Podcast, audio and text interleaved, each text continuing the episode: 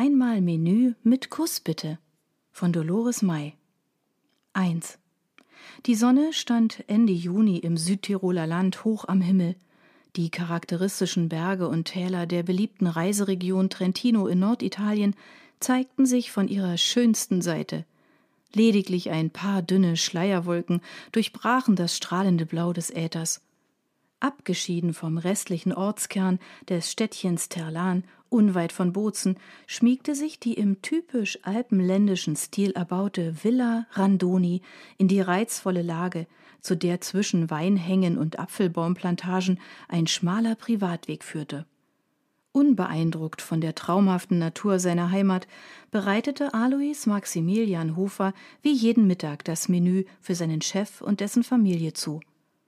Dass er das an diesem Tag ein letztes Mal tun würde, konnte er in dem Moment, als er den Vorspeisensalat ins Esszimmer trug, noch nicht ahnen.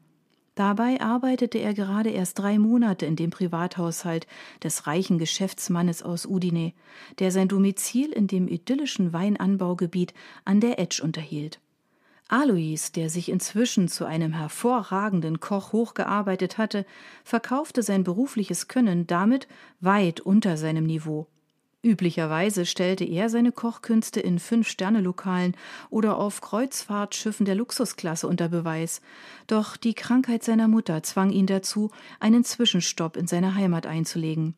Er wollte, so lange bis sie wieder gesund war, vor Ort sein, gleichzeitig aber weiter Geld verdienen, denn noch hatte er sein Ziel, Chef im eigenen Restaurant zu sein, nicht erreicht. Dafür sparte er jeden Cent.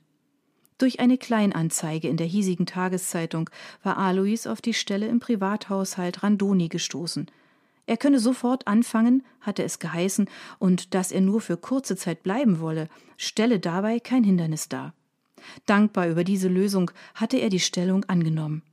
Die Möglichkeit, bei seinem älteren Bruder Sepp und dessen Frau Rosel in deren Almgaststätte auszuhelfen, hatte er erst gar nicht in Erwägung gezogen.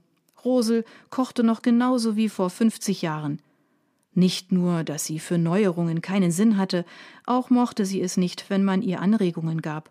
Egal wie freundlich oder diplomatisch man sie unterbreitete, sie lehnte jede Veränderung ab.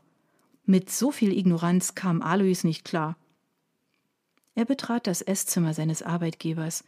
Hier, wie im ganzen Haus, bestand die Einrichtung aus hochwertigen Antiquitäten – edlen Lampen und kostbaren Teppichen. Jeder Quadratzentimeter strahlte Reichtum aus. Antonio Randoni, seine Frau Lucia sowie die zwanzigjährige Tochter Pamela saßen gemeinsam um den eingedeckten Tisch. Alois servierte dem Hausherrn routinemäßig zuletzt den Vorspeisensalat.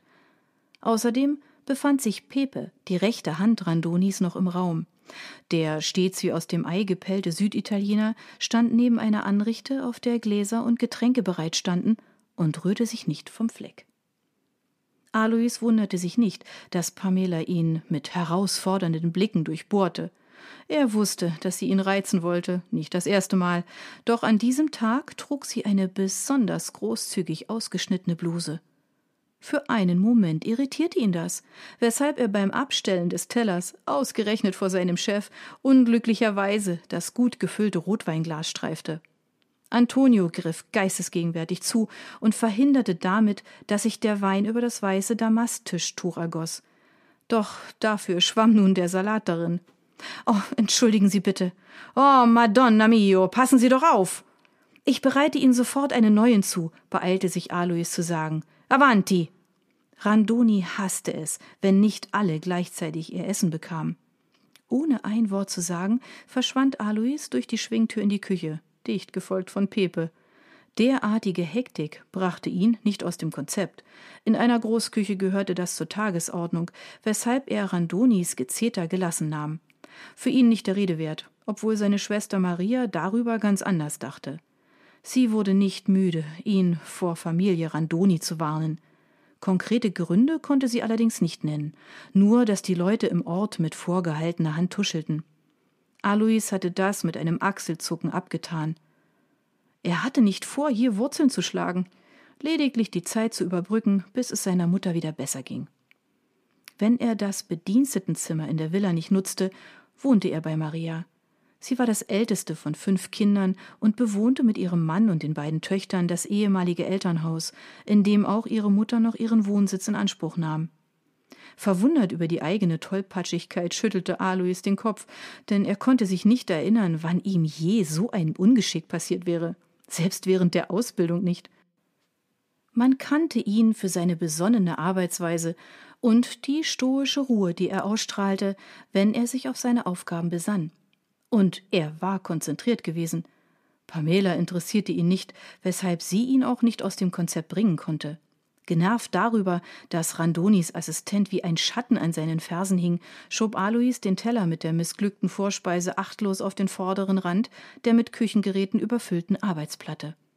Zu spät bemerkte er, dass er anstatt des festen Untergrunds den Stiel eines Kochlöffels traf, weshalb der Teller kippte und sich der Wein über den Rand ergoss und den Schrank herunterlief.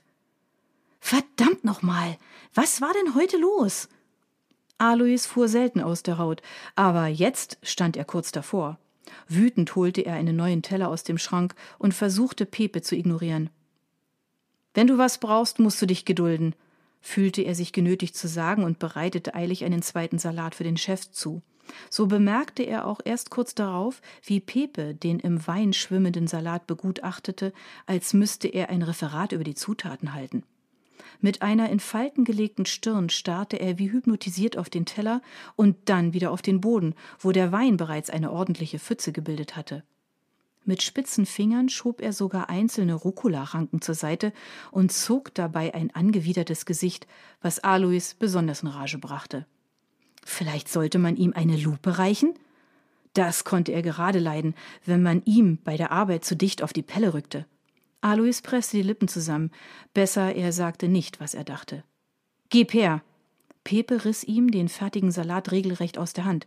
Es ist besser, ich bringe Signor Randoni den Salat, bevor noch einmal etwas schief geht. Tja, na, jetzt dreht er aber völlig durch. Doch Alois ließ sich seine Gedanken nicht anmerken, sondern zuckte lediglich gleichmütig mit den Schultern. Er wusste nicht viel über den aalglatten, undurchsichtigen Pepe, auch nicht, ob das sein richtiger Name war.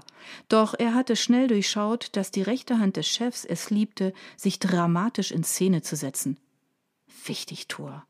Außerdem trat er nach unten und buckelte nach oben. Genau deshalb verachtete Alois ihn. Na, Schluss jetzt. Er wollte sich nicht länger mit Pepe beschäftigen, dafür blieb keine Zeit. Schnell den Wein vom Boden wischen und dann Alois erstarrte in der Bewegung, als er registrierte, was da im Wein auf dem Boden schwamm. Körner? Wo kamen die denn her?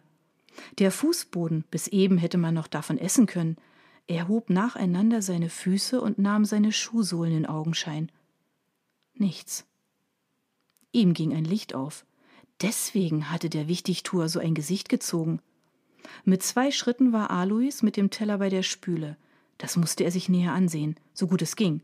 Er schüttete den restlichen Rotwein in den Ausguss und inspizierte den Salat genauer. Neben Rucola, Gurkenscheiben und Tomatenspalten lagen noch Oliven und rote Zwiebelstücken auf dem Teller. Soweit so bekannt. Doch wo kamen die winzigen Klümpchen her? Bei genauerer Betrachtung entpuppten sie sich als seltsam aussehende Samenkörner. Wie kleine Käfer sah das eklige Zeug aus. Alois runzelte die Stirn. Wie kam das in seine mit Liebe zubereitete Salatvorspeise? Mit Sicherheit ließ sich nur sagen, dass er keine Getreidekörner in den Salat getan hatte. Ein leises, blubberndes Geräusch holte ihn aus seiner Grübelei und ließ ihn aufschrecken. Die Suppe, Himmel, Herrgott, was für ein Tag!